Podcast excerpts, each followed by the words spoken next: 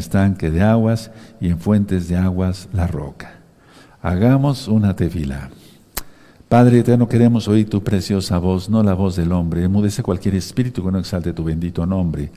Toda Gabaya son nuestro Mesías.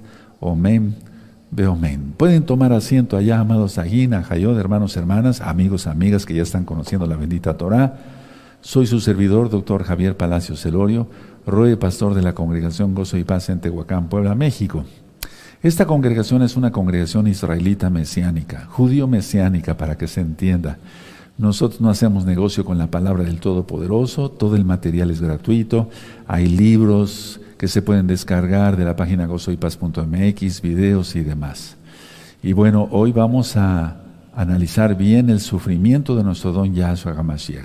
Sabemos que Él resucitó, Él está vivo y Él viene pronto. Pero vamos a ver cosas interesantes el día de hoy. Para aquellos que no pudieron tomar de Pesaj, miren qué bonito, aquí sigue la gavilla que presentamos el día de ayer, aleluya. Bendito es el abacados, la gavilla de cebada. Recuerda que tú es, por así decirlo, simbólicamente, poéticamente, pero es la verdad. Es como si estuviéramos representados en cada una de estas espigas, en este caso de cebada. Está el nombre bendito de Yahweh y por lo tanto yo me inclino. Bendito sea la vaca. Se siente uno contento, ¿verdad? Cuando va uno cumpliendo los mandamientos del Padre Eterno, se siente uno contento, se siente uno gozoso. Sí, ¿de acuerdo? Bueno. Pero decía yo, para aquellos que no pudieron tomar de Pesaj, hagan arrepentimiento, apártense de sus pecados, hagan tevilá de lo que va al ministerio ayer, inmersión en agua en el, en el nombre de nuestro don Yahshua HaMashiach. Y también es muy importante eh, entrar a todos los pactos, guardar el Shabbat, comer kosher. Eso tú lo encuentras en un tema que se llama Recta Final 38 y todos al pacto de la circuncisión.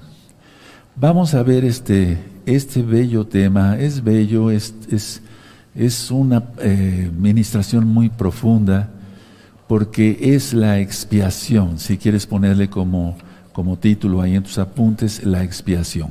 Este tema ya lo he dado anteriormente eh, en cada fiesta de los panes sin levadura, sobre todo en Pesaj. Pero vamos a analizar de qué se trata. Expiación es pagar eh, a favor de, es decir, alguien que no debe nada, paga por alguien que debe mucho. En este caso nosotros debíamos todo, porque la deuda era con Dios, para que se entienda por amor a los nuevecitos, la deuda era con Yahweh y la deuda era impagable y solamente él podía pagar la deuda. Muchos piensan, lo he ministrado en temas anteriores, pero eh, permítanme porque sé que hay muchos nuevecitos, miles y miles, y sean todos bienvenidos de hermanos y hermanas nuevecitas. Muchos piensan y dicen, bueno, y si no hubiera sucedido esto, y si no hubiera sucedido el otro, pues Yahshua no habría muerto, no lo habrían colgado del, madero, por ejemplo, muchos, eh, eh, platicando con mucha gente, eh, muchos hermanos ya, sí, desde hace muchos años dicen, bueno, si Roma no hubiera invadido a Israel, pues Yahshua no habría muerto. De hecho, Pompeyo llegó 64 años antes de Yahshua, con sus tropas allá, romanas. Pero no, esos, este acontecimiento era acontecimiento histórico, pero no acontecimiento de salvación. Otros, al analizar nosotros, pues directamente, con todas las administraciones, Caifás, por ejemplo. Caifás tenía un carácter arrebatado, amargado, codicioso, etcétera, ¿verdad? Entonces muchos dicen, bueno, si no hubiera estado Caifás, también Yahshua no hubiera muerto, pero no es así, esos eran acontecimientos. El Eterno permitió que existiera todo eso para que se cumplieran las profecías. Otros dicen, si Pilato no hubiera sido un cobarde, porque él dudó, tuvo un sueño su esposa, su esposa le advirtió sobre Yahshua, no te metas con ese santo, no te metas con ese hombre, he, tenido, he padecido mucho en sueños por causa de él. Tremendo, fíjense cuántas advertencias, pero la gente es necia. Entonces muchos dicen, bueno, si Pilato no hubiera sido un cobarde, o si no lo hubiera mandado Roma ahí, tal vez este Yahshua no hubiera muerto. Pero no, no es así. Todos estos acontecimientos, lo he dicho siempre, eran históricos, pero no de historia de salvación. Otros dicen, por ejemplo, Yahshua, por ejemplo, si eh, cuando él declara que eh, Elías fue enviado a una viuda y Eliseo a una pareja, ¿se acuerdan de los ancianitos y demás eh, que le dieron albergue? ellos dicen, bueno, pues Yahshua podía haber evitado todo eso. Ese, cuando, cuando él narra sobre lo de Elías, lo quieren despeñar. Qué terrible, ¿no? Pero dice que pasó entre ellos y no lo vieron. ¿Qué es lo que sucedió ahí? La presencia del Eterno, ¿no? Si el jardín se volvió atrás, lo acabamos de leer en el verso, el, Jordán, el mar se abrió, la presencia de Yahweh, a la presencia de Yahweh tiembla la tierra y Él es Yahweh. Entonces muchos dicen, bueno, pudo haber huido a las montañas del Golán o a las montañas de Samaria, pero no fue así, nadie le quitó la vida. Ahora, este tema es muy importante, les voy a explicar por qué, amados Sahim. Porque en la mayoría de las religiones tratan eh, el sacrificio de Yahshua como un asesinato. Y eso hay que quitárselo de la cabeza. Con toda la cultura eh, egipcia y romana que van trayendo los nuevos hermanitos, les vamos diciendo, no, no fue un asesinato. Yahshua dio su vida y es que esto, este tema del día de hoy lunes tiene relación con el tema que voy a dar el día jueves. ¿Quién no tiene paz? Para que ustedes se conecten, vayan corriendo la voz. Ahora, vamos a abrir nuestra Tanakh en Juan capítulo 10 y entonces, si tú te quitas de la cabeza que fue un asesinato, es cuando se tiene libertad. ¿Sí? Es cuando se tiene libertad. Mientras, no se piensa que fue un asesinato y que sufrió, y si sí sufrió no a don Yahshua Mashiach, porque él estaba en esa fase humana, pero no de la manera como te lo han explicado, como lo has entendido. Juan 10, 18 dice, ya lo tienen, es muy importante, si no les da tiempo, eh, pongan en sus apuntes. Juan 10, 18 dice, nadie me quita la vida sino que yo de mí mismo la pongo. Ahí lo tienes. No fue un asesinato. Tengo poder para ponerla, fíjense nada más, y tengo poder para volverla a tomar. Él es Yahweh. Este mandamiento recibí de mi Abba. Entonces, para que se le entienda bien eh, todo lo que acabo de explicar, pueden ver los videos de Yahshua es Elohim. Yahshua es Elohim. Si Yahshua es Elohim, ¿para qué oraba? Entonces, repito, en todas las religiones cristianas X o Z, tratan de dar a entender a la gente, porque así lo quiere Satanás, Yahshua Mashiach le reprenda, porque le conviene, que fue un asesinato, pero no lo es. Ahora, a no lo tomaron por sorpresa, porque generalmente eso es un asesinato. Es decir, él estuvo dispuesto todo el tiempo a cumplir la voluntad del Abacadosh. Él, se él sabía perfectamente lo que venía, él sabía perfectamente que debería dar su vida para la salvación del pueblo de Israel y del mundo entero, para el que quiera ser salvo. Entonces, no fue una sorpresa, no fue un asesinato. Ahora, en el huerto de los olivos, porque ¿dónde murió Yahshua? En el muerto de los olivos, ahí fue colgado del madero. Antes había un, pasadizo, eso tú lo, puedes encontrar en temas como eh, el cótel es la, eh, parte del templo, etcétera, sí, entonces ahí explico, bueno, pero estaba la fortaleza Antonia, estaba el templo, el Bet Hamitash, sí, y un lugar intermedio, y en ese lugar intermedio es donde flagelaban a los eh, delincuentes, en este caso siendo inocente, ahí flagelaron a Yahshua, había un, pasadito, un pasadizo, un puente sobre el valle de Cedrón, y pasaron hacia el monte de los olivos, y ahí dio su vida por nosotros. El arca de la alianza está escondida ahí. Recuerden, cuando llega Nabucodonosor, eh, destruye todo, pero no encuentra el arca, porque los Kuanín la escondieron abajo, o sea, había un pasadizo del templo, ¿sí? del templo hacia el monte de los olivos. Ahora, ahí dio su vida, ahí ascendió a los cielos, Hechos capítulo 1, y ahí vendrá, Zacarías capítulo 14. Ahora, el sufrimiento fue tal ningún humano ha padecido un sufrimiento tan terrible. Voy a explicar el por qué. Entonces, situémonos imaginariamente en el monte de los olivos. Ahí sufre un padecimiento que médicamente, soy médico cirujano de muchos años, y médicamente se llama hematridosis.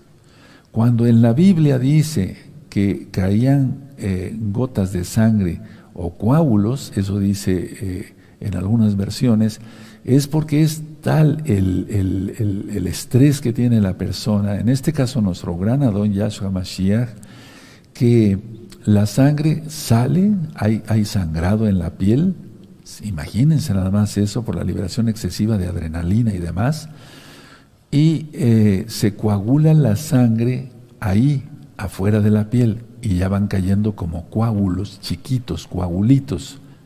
Eso es lo que dice el original. Entonces, para crear una hematridosis, así se llama el padecimiento, es porque realmente es un sumimiento excesivo por el estrés. Ahora, ya estudiamos en la fiesta de Pesa que el eterno Yahshua dice, Abba, querido papá, eh, aparta de mí esta copa, la tercera copa, ya recuerdan las administraciones pasadas, sí, que era te redimiré, es decir, te compraré con mi sangre preciosa, dice Yahshua. Entonces, aparta de mí esta copa, pero que no se haga mi voluntad, sino la tuya. Entonces, cuando nosotros estemos pasando una tribulación, pensemos en la expiación de Yahshua. Pensemos que Él pagó por nuestros pecados. O cuando pienses o te venga una tentación y haya la sensación como de querer pecar, para eso en seco y piensa en el sacrificio único y perfecto de nuestro Adón Yahshua Mashiach. De hecho, decía yo de que desde Génesis capítulo 1, verso 1, está Aleph Taf, quien es Yahshua HaMashiach, y ya expliqué sobre el Aleph Taf, que fue en una cruz y no en un madero transversal nada más que fue colgado, porque lo colgaron los romanos, lo crucificaron los romanos, no los judíos. Y recuerden, no es un asesinato. Vamos a partir de ahí para todas las otras ministraciones de mañana, pasado y después, porque si nos quedamos con la idea de que fue un asesinato, no, no fue un asesinato. Si hubiera sido un asesinato, no habría expiación no habría perdón de pecados, porque hubiera sido un asesinato, no hubiera sido voluntario. Vean cómo dice Yahshua, aparte de mí esta copa y no se haga mi voluntad sino la tuya. He dicho ya varias veces, pero lo repito porque yo sé que este pesaje es especial porque el tiempo se acorta, como dije en el cántico, fue una confabulación muy terrible, porque el mensaje de Yahshua Hamashiach todo era de amor curar, curar perdón, a los cojos, a los paralíticos, a los ciegos, a los sordos, eh, echar fuera demonios, etcétera, etcétera, etcétera. ¿Y cómo es posible que con un mensaje tan hermoso, tan, tan precioso, tan divino, en su plan, eh, eh, hayan hecho esa confabulación? Repito, la confabulación la hicieron los hombres, liderados por Satanás. Yahshua Mesías le reprenda. Pero no fue un asesinato. Ahora, quiero repetir esto para que nos quede bien claro. La deuda era enorme y solo alguien enorme, infinito, podía pagarla, porque la deuda era infinita. Y la deuda era con Yahweh, no era con un ser humano, no era con un ángel, era con el, Eterno mismo. Entonces solo Elohim podía pagarla con su propia sangre. Recuerden ustedes que cuando Yahweh hace pacto con Abraham, eh, sume a Abraham en un, en un, profundo sueño y dice la bendita Torah, eso ya lo estudiamos en las parashot, que Yahweh juró por sí mismo. Porque hay cosas que no le puede confiar al hombre, porque son temas de, de eternidad. Y en la eternidad solamente el Eterno puede poner su bendita mano, ningún hombre. Eso hay que entenderlo. Y si a eso sumamos lo que acabamos de aprender, que no fue un asesinato, porque si hubiera sido un asesinato, entonces no habría expiación, no había perdón de pecados. Ahora, el rey Salomón dice que donde debe de haber justicia no la hay. Eso lo estudiamos en el libro de Coelet, Eclesiastés, y, si ustedes gustan revisar ese, ese libro, ya está en este mismo canal Shalom 132. Entonces, donde debe de haber justicia, no la hay. Bueno, pues este ha sido el juicio más injusto que ha existido sobre la tierra en toda la historia de la humanidad. El sector religioso de su tiempo, desde la época de Yahshua, violó la propia Torah. La Torah, la ley del Todopoderoso, es inviolable. Ni él mismo eh, transgrede su Torah, el Eterno. Bueno, pero el sector religioso, los hipócritas, violaron totalmente sus propias, eh, la propia Torah, sus propias leyes. Por ejemplo, como no un punto número uno, nadie, a nadie se podía juzgar de noche, según la Torah. Y a Yahshua se le juzga de noche. ¿Se dan cuenta? Primer violación. Segunda, a nadie se podía condenar a pena de muerte antes de Pesaj. Y a Yahshua se le condena a pena de muerte antes de Pesaj. Recuerdan que por eso bajaron el cuerpo porque iba a ser el Pesaj. ¿Sí? Él es nuestro Pesaj. Entonces, todo esto fue una confabulación horrible. Nadie, a nadie se le podía condenar a pena de muerte con un solo juicio. Tenía que tener varios juicios, porque era pena de muerte. Bueno, a Yahshua se le condena a pena de muerte con un solo juicio. Vemos cómo lo van llevando de aquí para allá con Pilatos, eh, con Herodes, etcétera, etcétera, etcétera. Un juego de, de estos hijos del diablo que están en el mismo infierno. Entonces, la idea es que fue una confabulación terrible. El sumo Cohen, el sumo sacerdote, para que se entienda por amor a los nuevecitos, el sumo Cohen no podía desgarrar sus vestiduras. Y Caifás desgarró sus vestiduras, porque en la Torah marca que las vestiduras son santas. Pero miren quién portaba, quién portaba las vestiduras. Él, cuando le pregunta, ¿eres tú hijo de Elohim? Y Yahshua acepta que él es el hijo de Elohim, él es el Todopoderoso, Caifás se rasga sus vestiduras. Ahora,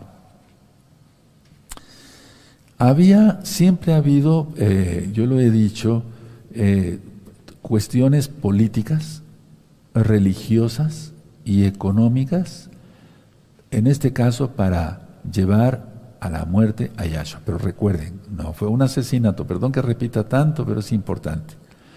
Entonces, había un negocio, y eso no lo digo yo, sino que hay varios escritos, como por ejemplo los de Flavio Josefo, donde se, se hallaba un... Eh, se hallaba un negocio de Caifás. Él tenía una tienda de animalitos para los sacrificios. Y entonces, los, si alguien llegaba con algún corderito que hubiera comprado en otro lado o que lo trajera de su propia casa, le decían, no, ese cordero no sirve, tienes que comprarlo en la casa de Anás y Caifás. ¿Acaso no se ve ahora lo mismo en general en todos los aspectos seculares y, y demás? No solamente en los religiosos, sino en todo. Entonces se tenía que comprar el animalito en la casa de Caifás porque tenían una contraseña. Esto tal como, como tal no está en la Biblia registrado, sin embargo, Yahshua HaMashiach por eso toma el látigo, eso ya está ministrado en otras enseñanzas, y dice, han convertido la casa de mi padre en cueva de ladrones. ¿Recuerdan eso? Entonces eso da pie a que lo que dice Flavio Josefo sí es verdad. Y entonces ya con la contraseña lo valían, valían el sacrificio que se fuera a, a realizar. Otro aspecto que es muy importante, se cambiaban monedas romanas por las del propio templo. Repito, se cambiaban monedas romanas por las del propio templo. Y muchas veces, claro que si, si Judas fue un ladrón, pues había eh, eh, trinquete, aquí decimos así, trampa es decir, había más ganancia, pero no para el templo, sino para el bolsillo de Anás y Caifás. Vamos a analizar un poco sobre Pilato. Pilato fue un, era un tipo mediocre, tibio, eh, falta de decisiones. Él no gozaba de simpatía entre los hermanos judíos de aquel tiempo. La historia marca claramente que cuando él llega a Jerusalén, Jerusalén, eh, él llega con una comitiva y las comitivas de los romanos siempre llegaban con estandartes con águilas. Y lógico, por lo que marca la Torah, nosotros no tenemos por qué tener imágenes, ni ver imágenes, etcétera, etcétera. Entonces, es el primer altercado que tiene Pilato con los judíos, las imágenes. Bueno, los, eh, el, el Sanedrín, el, digamos, el Consejo de Ancianos de Israel de ese tiempo, se quejan con César Augusto, el emperador, y este le llama la atención a Pilato y le dice, no te metas con esa gente, sabes que son fanáticos religiosos, quita las imágenes. Entonces quita las imágenes Pilato, pero queda enojado. Y entonces Pilato, como, como una, digamos, como una venganza, toma del tesoro del templo, del Bet Hamidash, es el dinero, y hace un acueducto, el cual existe eh, en la actualidad. Eh, cuando yo estuve en Israel, ahí está el acueducto. Entonces, por ese otro encuentro entre Pilato y los judíos de ese tiempo, el pueblo, entonces tienen, tienen un encuentro muy desagradable, se queja nuevamente el Sanedrín con el César y hubo más problemas y problemas con Pilato. Entonces, por eso entendemos que cuando va, eh, presenta Pilato a Yahshua y a Barrabás, ¿se acuerdan? Le dicen los, los eh, inspirados, porque había una multitud que sí seguía a Yahshua, lógico, lo vemos acá y lo amaban, pero los religiosos movieron todos sus hilos, por así decirlo, movieron al pueblo como títeres, y entonces por eso empezaron a gritar, si sueltas a ese, refiriéndose a nuestro don Yahshua Mashiach, bendito es Él, si sueltas a ese, no eres amigo del César. Entonces ya tenía más presión Pilato sobre ello, presión política, ¿se dan cuenta?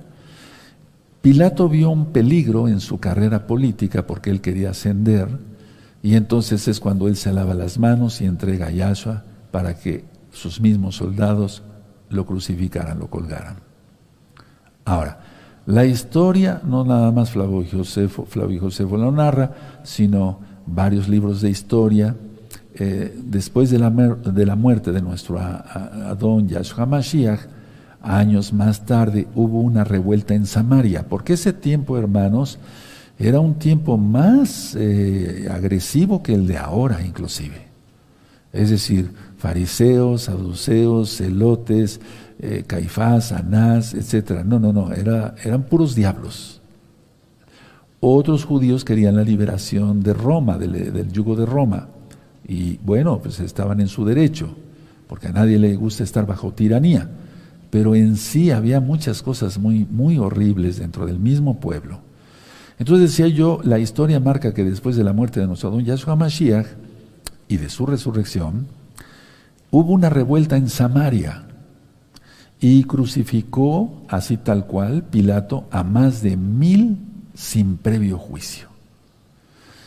Ese fue el colmo porque el César lo manda llamar a juicio a Pilato y rumbo a Jerusalén, de Jerusalén, perdón, a Roma, de Jerusalén a Roma, ahí es donde se pierde la historia Pilato. ¿Qué es lo que sucedió con él? Hasta la fecha no se sabe. En el trayecto se pierde de la historia. Unos dicen que murió cuando el volcán Vesubio hizo erupción, pero de eso no hay ninguna constancia. Además no cuadra con la erupción del volcán Vesubio, aunque pudo haber sido, no sabemos, pero no cuadra. Otros dicen que se volvió mesiánico, solamente el Eterno lo sabe, ¿verdad? Pero él ya estaba totalmente reprobado porque se lavó las manos. Entonces es muy difícil que haya sido salvo aunque la misericordia del Eterno es eterna, ¿no? Va la redundancia. Otros dicen que murió en el trayecto de una enfermedad, no se sabe absolutamente nada. Lo que sí sabemos, y volviendo a los puntos políticos, religiosos y económicos. Bueno, por los mismos intereses políticos, religiosos y económicos, si Yahshua viniera, que Él viene, pero viene como rey y como juez y como Cohen, somos Cohen, somos sacerdotes, somos Cohen, profeta, el profeta de profetas, pero bueno, vamos a suponer que volviera a venir, se le volvería a crucificar por los mismos motivos, políticos, religiosos y económicos. Ahora actualmente todo el gobierno de Israel está metido en la masonería. Es decir, es lo mismo, hay interés político, religioso y económico, pero dejemos a Israel y el mundo entero no haría lo mismo. Es decir, por lo mismo hoy se le volvería a crucificar a Yahshua Mashiach, se le condenaría a muerte. Recordemos que no fue un asesinato, él dio su vida.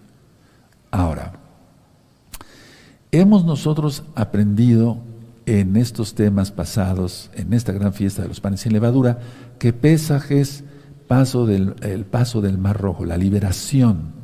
¿Sí? ¿Se acuerdan? De Egipto. Hamatzot, la fiesta de los panes sin levadura, es la salida.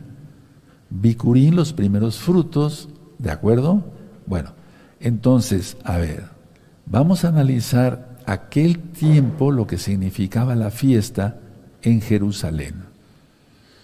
Actualmente llegan personas, muchas personas de diferentes religiones que no tienen nada que ver con la Torah a Jerusalén en esto, en la fiesta de la Pascua cristiana, que no tiene nada que ver con Pesaj. Pero bueno, Pesaj hebreo, como marca la Torah, como lo estamos celebrando nosotros. Pero en aquel tiempo llegaba un millón de peregrinos a la fiesta de Pesaj. No de Pascua, de Pesaj. ¿Sí me doy a entender? Entonces, a ver, yo dije que llegan actualmente a la fiesta eh, pagana de Pascua cristiana mucha gente, pero en aquel tiempo llegaban a Pesaj, un millón de peregrinos a la fiesta. Entonces era muchísima gente. ¿Qué hacía Roma? Roma mandaba soldados extras a Jerusalén porque era muchísima multitud eh, para aquel entonces. Sea, ahorita si llega un millón a, Israel, a Jerusalén, sería muchísimo. En aquel tiempo, imagínense nada más. Permítame abarcar algo sobre la cena. Miren, hay muchos Yehudín, muchos hermanos preciosos de casa de Judá, que siguen haciendo el pan matzot en forma de ladrillo, recordando los ladrillos que nuestros antepasados hicieron en Egipto. El, el vaso con agua salada que representa el mar rojo, por lo salado, y también las lágrimas que derramaron nuestros padres por tanta opresión en Egipto. Pero una pregunta, ¿por qué se quedaron los hijos de Israel en Egipto? Una vez que muere Joseph, José, ¿se acuerdan de ello? Encontraron cierta comunidad en Egipto y dijeron, ¿para qué nos regresamos a la tierra de Cana, a la tierra que Yahweh prometió a Abraham, Isaac y Jacob? Mejor nos quedamos aquí, estamos más cómodos. Y eso fue lo que permitió que se levantara un faraón. Recuerda que el faraón es el gran dragón, ya lo leímos ayer en Ezequiel, ya su le reprenda, y entonces los hace esclavos. Es decir, el Eterno no quiere que estemos cómodos, el Eterno quiere que cumplamos su Torah, y la Torah no se estaba cumpliendo, tomar la tierra prometida en aquel tiempo. Esta pregunta me la han hecho mucho, qué bueno que el Eterno por su inmensa compasión me lo recordó. Bueno, Recordamos lo de las cuatro copas. Es importante esto, quiero recalcar esto en esta bella fiesta. La primera te sacaré de Egipto. Nos sacó de Egipto, nos sacó de la esclavitud del gran dragón. Y eso se le reprenda. La segunda copa te libraré de Faraón. O sea, nos sacó de Egipto y de Faraón. La tercera te redimiré, nos compró y vamos hacia la nueva Jerusalén y primero al milenio. Y la cuarta te daré la tierra prometida. Bendito es el abacados. Y es la tercera copa la que Yahshua decía que el Abba apartara de él. Pero él dio su vida. Bendito sea su nombre, nadie se la quitó. Cuando Pilato, perdón que vaya de aquí para allá, pero es tanta información que está en la bendita Biblia, en la bendita Tanakh, cuando Pilato presenta a Barrabás, que era un ladrón y un asesino, pidieron que se soltara a Barrabás y no a Yahshua porque era costumbre soltar a un prisionero en las fiestas. Bueno, lo mismo se haría hoy. Si pusieran un K2, un santo, eh, perdón, no tiene nada que ver nada el color. Si pusieran eh, eh, un santo y un pecador, ¿a quién crees que elegiría la gente? Al pecador, no al santo. Es lo mismo ahora. Por eso a ti te persiguen, hermano, hermana, porque estás guardando Torah. Ahora lo entiendes. La gente, hemos tenido testimonios de hermanos, y yo he hablado con muchas eh, personas, por ejemplo, señoras, eh, mujeres que, tiene, que tienen ya su marido acá en Gozo y Paz a nivel mundial guardando Torah, eh, me dicen, no, doctor, yo lo prefería borracho y mujeriego, pero ahí religioso leyendo su Biblia todo el tiempo, conectándose con usted viendo los videos, yo lo prefería borracho. ¿Te das cuenta? Prefieren a Barrabás. Pero qué bueno que los hermanos han sido valientes y guardan la bendita Torah. O en el caso de las mujeres, viceversa, ¿no? Entonces, se han hecho películas de la vida de JC, etcétera, la gente llora, y en la Semana Santa, que no tiene nada que ver con la fiesta que estamos celebrando de los panes y levadura, la gente llora y dicen, pero ¿cómo es posible? Lo mataron, ¿te das cuenta? De hecho, en las iglesias, eh, en las escuelas católicos romanas, desde a los niños, se los digo por experiencia, les decían, eh, los judíos mataron a Cristo. Se les va quedando eso. Estoy hablando tal cual para que se entienda, no puedo decir el nombre de Yahshua. Entonces, a ver, si prefirieron a Barrabás, pues tú qué que pasaría ahora? Es lo mismo y ahora peor. La flagelación, porque eso es parte de la expiación. Ya lo he explicado que había unos látigos de cuero con puntas de metal o de huesos de animales, pero eran unas bolitas con picos. Y entonces no nada más era dar un latigazo, sino que al dar el latigazo y al desprenderlo se desgarraba la espalda, en este caso de nuestro gran Adón, Señor Yahshua HaMashiach. Y eso causaba desgarro de la espalda lógico y que reventaran arterias y venas y mucho sangrado. De hecho, tanto que el sangrado salpicaba al lictor, con L, lictor. Lictor tiene, eh, es el nombre que se le dice a aquel que ejecutaba la flagelación. Entonces, muchas veces gente ha tenido sueños y lo ha permitido el Eterno para que la gente entienda que nosotros mismos fuimos los que les dimos todos esos golpes a Yahshua y que Él pagó por nuestros pecados. Pongo un ejemplo, una persona me contaba hace muchos años que él soñaba que eh, eh, había un lictor pegándole a, a, Yahshua, es un decir, y entonces eh, la persona decía, ya no le pegues, ya no le pegues más, ya no le pegues, porque es horrible ver cuando alguien le está pegando a otra persona, se sueltan demonios en ese momento, por eso nos sentimos muy feo. Entonces, esta persona dice que agarró a Lictor y le volteó la cara y cuando le volteó la, vio la cara era, era ella misma, porque era una mujercita la que me contó el sueño. Es decir, nosotros fuimos por quien pagó Yahshua, por quien dio su vida, la expiación. Ya no se le puede pegar a Yahshua, ni jalar de la barba, ni escupirle, ni vendarle los ojos y decir, y pegarle, ¿quién te pegó?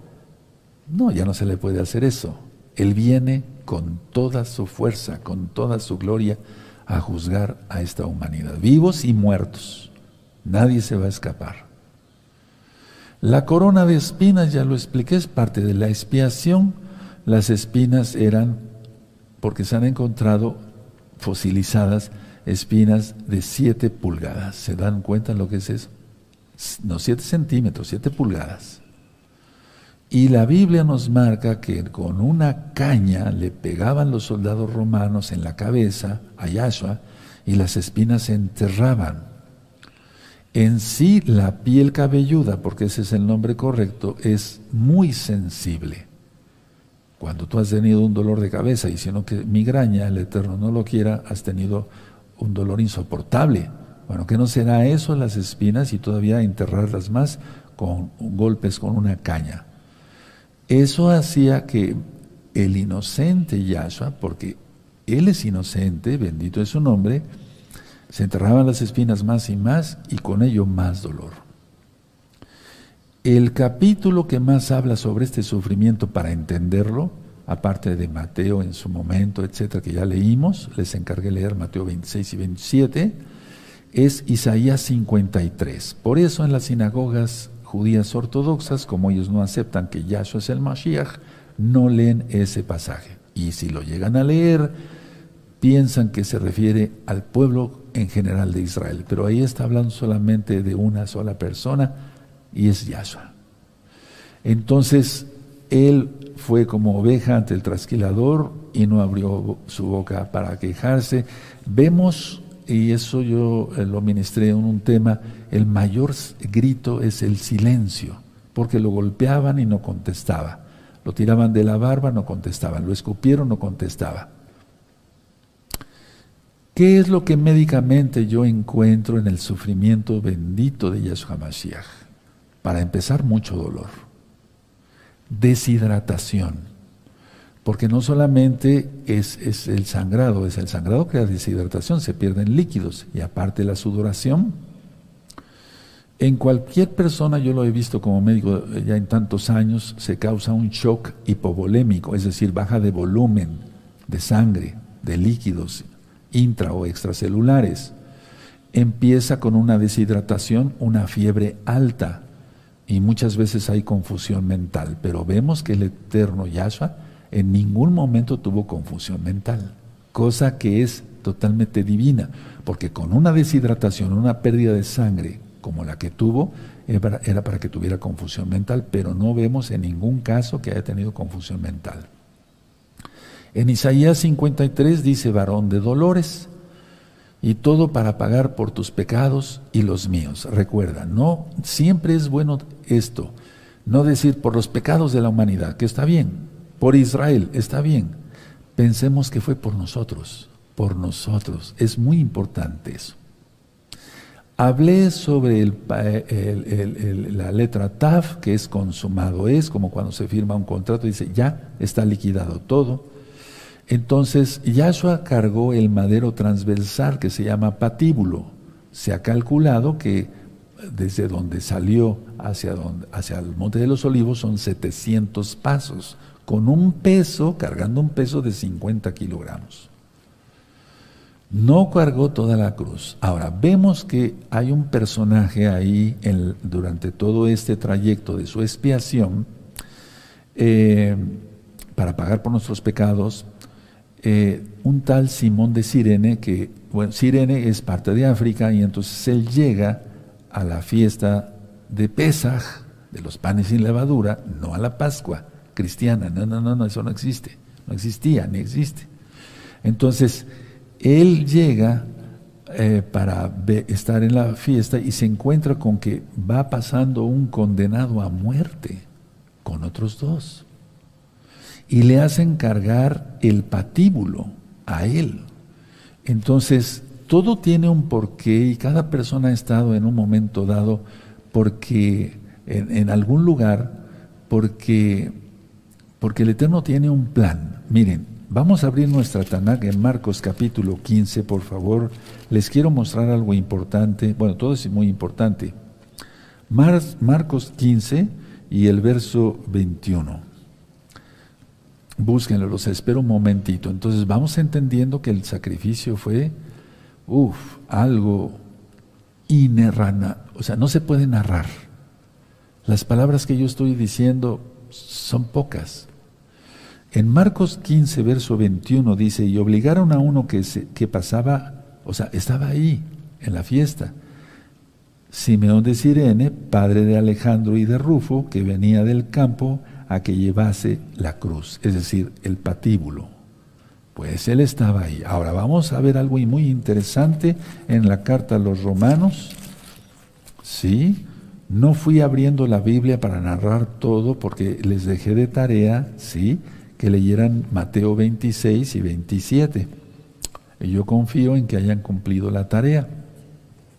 En Romanos 16 y en el verso 13, si ustedes lo buscan, ya vimos aquí que dice Rufo, ¿sí? En, en, Marcos 15. Ahora vamos a ver aquí en Romanos 16, 13. Saludad a Rufo, escogido en el Adón, y a su madre y mía. Se refiere aquí al mismo personaje, estudiando concienzudamente, se refiere al mismo personaje. Entonces estaba ahí, ve pasar a un condenado a muerte, nuestro Adón Yahshua Hamashiach, bendito es su nombre, y tan solo en ese momento lo toca el Eterno y salva hasta su familia. ¿Cómo ven? El Eterno es precioso, ¿verdad? Ahora, Una vez que llegaron al lugar donde iba a ser colgado del madero, ya cansado, deshidratado, probablemente con fiebre, pero no con confusión mental, le quitan la ropa a Yahshua y la ropa, lógico, ya estaba pegada porque se había a la piel, porque estaba seca, y a la hora de despegarla, otra vez dolor y desgarrar más arterias y más venas. Eso es, pues, aumentar más dolor, más sufrimiento.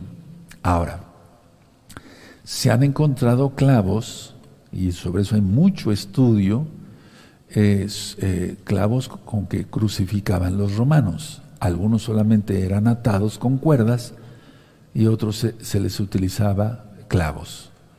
Sobre todo en los que veían con más peligro para, para revueltas contra Roma. Y en este caso Yahshua fue clavado en el madero. Los clavos son de 14 pulgadas, imagínense lo que es eso. Y ya lo he explicado y lo voy a volver a explicar. Aquí pasa un nervio que se llama nervio mediano entre el radio y el cúbito, que son dos huesos, porque no fue puesto el clavo aquí, si no se hubiera desgarrado, se desgarra, no aguanta el peso del cuerpo, pero aquí sí, tiene una resistencia tremenda, yo lo he visto como cirujano. Entonces, por acá pasa el nervio y al tocar el nervio, si se toca muy fuerte, la mano toma esta posición que se llama mano en garra. Y entonces, bendito es el nombre de Yahshua. Él dio su vida por nosotros, la expiación, que si uno sigue estudiando más sin caer en religiosidad y fanatismo, acaba uno llorando. Si uno tiene sentimientos realmente. Entonces, las manos de Yahshua tomaron esta posición. Y un solo clavo, no como lo han representado, un solo clavo, porque era la costumbre romana, atravesó, atravesaron los dos pies, el pie derecho por delante y totalmente desnudo, porque fue un oprobio. Ni siquiera el calzoncillo, como lo, han, lo representan en crucifijos, que ningún crucifijo es bueno ni, ni es recomendable tenerlo, según la Torah. He explicado que los que estaban colgados en el madero, pero vamos a hablar específicamente de nuestro gran Adón Yahshua Mashiach, respiraban tomando, eh, impulsándose sobre su mismo cuerpo con los pies para que el diafragma se pudiera mover y pudieran respirar. Pero ya lo leímos en Juan, en Johanán, que les rompían las piernas para que ya precisamente no pudieran hacer ese movimiento, pero a Yahshua no le quebraron ni un solo hueso y estaba profetizado en los salmos. Aleluya, aleluya. Y es que es, de esa manera ya no podían tomar impulso para poder respirar. Ahora, analizamos, analicemos esto. Eh, muere Yahshua y el velo del templo se rasga de arriba hacia abajo, no de abajo hacia arriba. Eso ya lo estudiamos. Sí, en Mateo 26, 27. Entonces, si hubiera sido una persona que hubiera desgarrado el templo, lo hubiera desgarrado de abajo para arriba, no de arriba para abajo. ¿Cómo lo voy a poder eh, desgarrar? Y es que atrás del templo estaba el lugar Kadosh Kadoshim, donde estaba el arca de la alianza, el arca de la alianza teniendo las dos tablas de la Torah, Steinbruchot, las tablas de la Torah, los diez mandamientos, la vara de Aarón que reverdeció y el maná. Y por eso Pablo dice, Rab Shaul, tenemos acceso al lugar Kadosh Kadoshim, santo de los santos, por así decirlo, al lugar Kadosh Kadoshim. Y ese lugar es para todos los santos, para todos los salvos. Bendito es el abacados. Por eso murió Yahshua, no fue asesinado, aclaro, él dio su vida por nosotros. Dice la Tanaj ahí, cuando ustedes leyeron Mateo 26, 27, que la tierra tembló se oscureció porque hubo un eclipse. Y es que eso no es normal. Por la posición que tenía el sol y la luna no podía haber un eclipse. Pero hubo un eclipse. ¿Qué pasó ahí? Algo totalmente sobrenatural. Llovió y llovió fuerte, se estremeció la tierra. Hablemos algo sobre el traspasar su su corazón, el lanzazo como se llama. Dice que brotó sangre y agua porque fue un derrame pericárdico. El corazón tiene varias capas. Pericardio, miocardio, endocardio, o sea, exterior, media, interna. Y entonces, no, como no le quebraron las piernas, entonces, bueno, un soldado le atravesó. Vamos a ver en Juan, esto sí me interesa que lo veamos, porque aquí se demuestra que dio su última gota de sangre por nuestra salvación. Esto no es cuento, es realidad. Y Yahshua viene pronto. Entonces en Juan 19, verso 34, dice así, pero uno de los soldados le abrió el costado con una lanza y al instante salió sangre y agua. Ciertamente pasó eh, eh, por el, eh, parte de la pleura del pulmón, pero la situación es que es, es profética, sangre, su sangre, por su sangre somos salvos. Agua, Torah. ¿Sí? Torah. Ahora, ¿entre qué espacios? Lo más seguro, yo soy médico cirujano, entre el séptimo y octavo espacio intercostal. Él ya había dado, él entregó su espíritu porque lo entregó. A nosotros se nos recoge el espíritu, pero en la Biblia, según ustedes lo leyeron, entregó el espíritu. Eso es algo formidable, solamente el Eterno lo puede hacer. Algunos dudan sobre la resurrección de Yahshua, dicen que los discípulos robaron su cuerpo, pero si los soldados estaban dormidos, ¿qué clase de testigos serían dormidos? Los apóstoles estaban encerrados por el miedo, cómo se iban a enfrentar a una guardia romana bien armada, eran preparados para la guerra, eran doce soldados los que guardaban, doce soldados romanos. Algunos estaban hincados, otros acostados y otros de pie, pero bien atentos. Ellos estaban, decía yo, preparados para la guerra, armados con cascos, pechera, lanza, cuchillos, espada, escudos, fuertes guerreros. ¿Cómo iban a robar el cuerpo? Ahora, otra cosa, ¿cómo iban a, morir los apóstoles defendiendo una mentira. Nadie muere así. Pero Kefas muere así, eh, él muere colgado del madero, pero de cabeza, según la tradición judía mesiánica verdadera, y Jacob es arrojado del templo, etcétera, etcétera. Pues nadie, nadie da la vida por una mentira. Bueno, la idea es esta. Vemos la flagelación, vemos el camino que llevó Yahshua, etcétera, etcétera.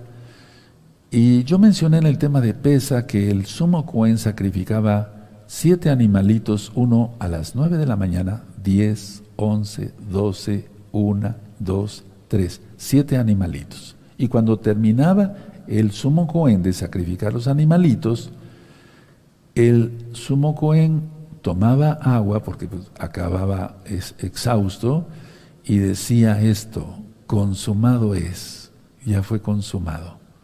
Por eso Yahshua mencionó esas palabras, porque él mismo les había dictado, consumado es. Ya vimos lo de la hora eh, tercera, novena, etcétera. Solamente quiero agregar que la hora undécima son las cinco de la tarde. Y cuando diga la hora de la noche, son las seis de la tarde. Que en Israel en cierta época, sobre todo ya cuando se aproxima el invierno, oscurece desde las cuatro de la tarde. Ahora, Yahshua sustituyó ya todo sacrificio. Atención, su cabeza de Yahshua, si tú lo leíste, lo que yo dejé de tarea, cayó hacia la derecha, es decir, hacia la derecha. Anteriormente, si la cabeza del animalito caía hacia la derecha, era aceptado por Yahweh, ese sacrificio. Si caía a la izquierda, no era aceptado. Ahora, atención, mucha atención. Después de la muerte de Yahshua, pero él resucitó, pero repito, después de la muerte de Yahshua Mashiach, todos los sacrificios que se hagan, aunque sea, se haga la intención de que caiga la cabeza hacia la derecha, todos caen hacia la izquierda. Es decir, no son aceptados por el Eterno, porque el Eterno por eso mandó a Yahshua, es su palabra encarnada, recuerden, él, mismo es. Y hemos ministrado que él mismo llevó la maldición sobre su cabeza, que él resucitó por las espinas que, eh, de la maldición en Génesis 3.18, eh, que él, él, dio su vida por nosotros, que nadie se la quitó, que él murió un miércoles y resucitó en Shabbat. Si todo esto que yo he explicado, y yo me podía extender dos, tres horas hablando más todavía sobre el sufrimiento, si todo esto no nos toca y no entendemos, por eso la gente cuando dice, acepto a Yahshua y me convierto y voy a entrar a todos los pactos y después peca es porque no entendió absolutamente nada, sigue siendo insensible, no ha entendido que el sacrificio de Yahshua es una vez y para siempre. Y quiero llevarlos aquí para terminar en Hebreos 10. No me voy a poner de pie, desde aquí los voy a despedir. Vamos a, les voy a dejar con una jalel. En Hebreos 10, busquen Hebreos capítulo 10, verso 26. cuando una persona ya se le explicó todo esto, hizo Tevilá, entró a todos los pactos, se guarda Shabbat, y después se va a fornicar y hacer esto y hacer el otro y transgrede, no se somete a las autoridades que el Eterno ha delegado y demás, pues quiere decir que el sacrificio de Yahshua no lo toma en cuenta. Porque no se puede eh, decir, bueno, yo amo a Yahshua y pateo a las autoridades que el Eterno ha puesto. Vaya, eso es imposible, no, no, no. Ve el ejemplo de Coré. Hebreos 10, verso 26. Porque si pecaremos voluntariamente después de haber recibido el conocimiento de la verdad, la verdad es Yahshua, Él es el camino, la verdad y la vida, ya no queda más sacrificio por los pecados, ya no hay más que hacer, sino una horrenda expectación de juicio y de hervor de fuego que ha de devorar a los adversarios. El que viola la Torah de Moshe, por el testimonio de dos o tres testigos, muere irrevisiblemente. 20 ¿cuánto mayor castigo pensáis que merecerá el que pisoteara al Hijo de Elohim y tuviere por inmunda la sangre del pacto? Eso que no se nos olvide. En la cual fue santificado e hiciere afrenta al Ruajacodes de gracia. Pues conocemos al que dijo, mía es la venganza, yo daré el pago, dice el Adón. Y otra vez el Adón juzgará a su pueblo. Y el 31, horrenda cosa es caer en manos del Elohim vivo. Yo te invito, que estás con nosotros viviendo esta bella fiesta, que no pierdas el gozo, no pierdas el gozo y que seas salvo auténticamente y eso se nota por los frutos, como ministré el día de ayer en Bicurín y por la eternidad. Que el Eterno les bendiga y les guarde, levanten sus manos, los voy a bendecir con mucho gusto y nos vemos mañana a las 7 de la noche. Llevarejeja Adonai Yahweh, Beishmereja Adonai Yahweh, Panabeleja Bijuneja Isadonai Yahweh, Panabeleja Bijuneja Beasheleja Shalom. Beishen Ado Yahshua Mashiach Toda Gabá, Omen, Beomen, amados Ajín. Y los dejo, yo me despido, nos despedimos, los amados Ajín de transmisión y un servidor, y los dejo con esta Jalel. Hasta mañana a las 7 de la noche. Shalom Ajín, Leitraot.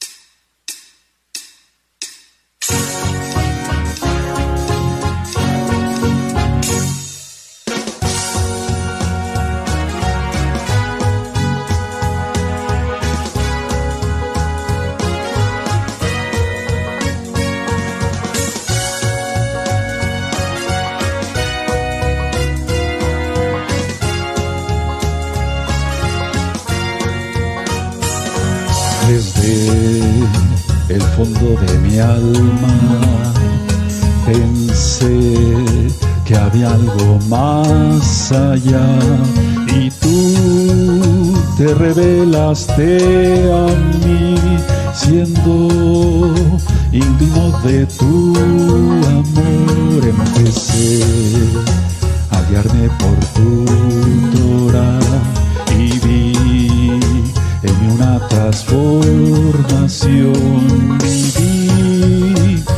Lo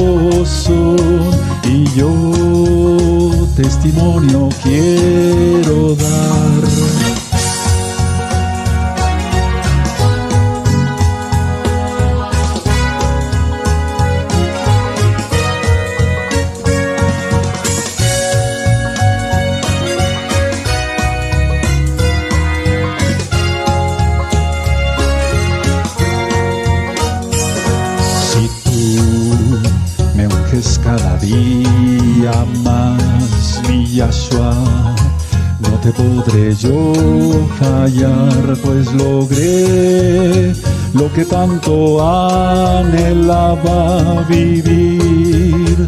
En completa paz en ti soy nuevo, como lo indicas tú, y no pienso yo volver. Vida eterna, a tu lado tengo yo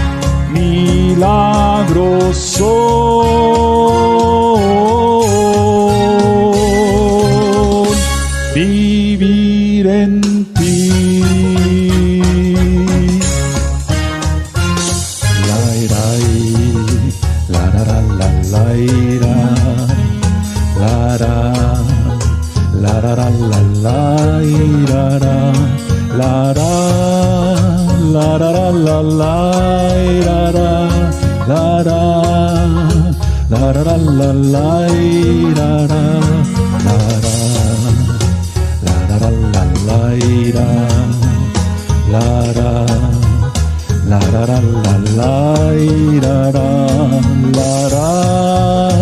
la la la la la la la la la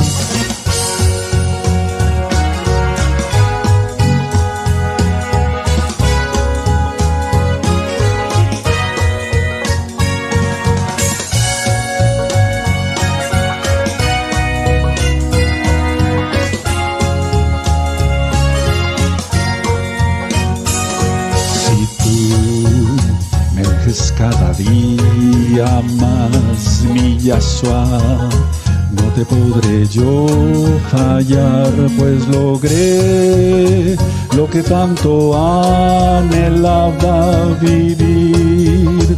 En completa paz en ti soy nuevo, como lo indicas tú, y no pienso yo volver. Vida eterna a tu lado tengo yo. Milagroso.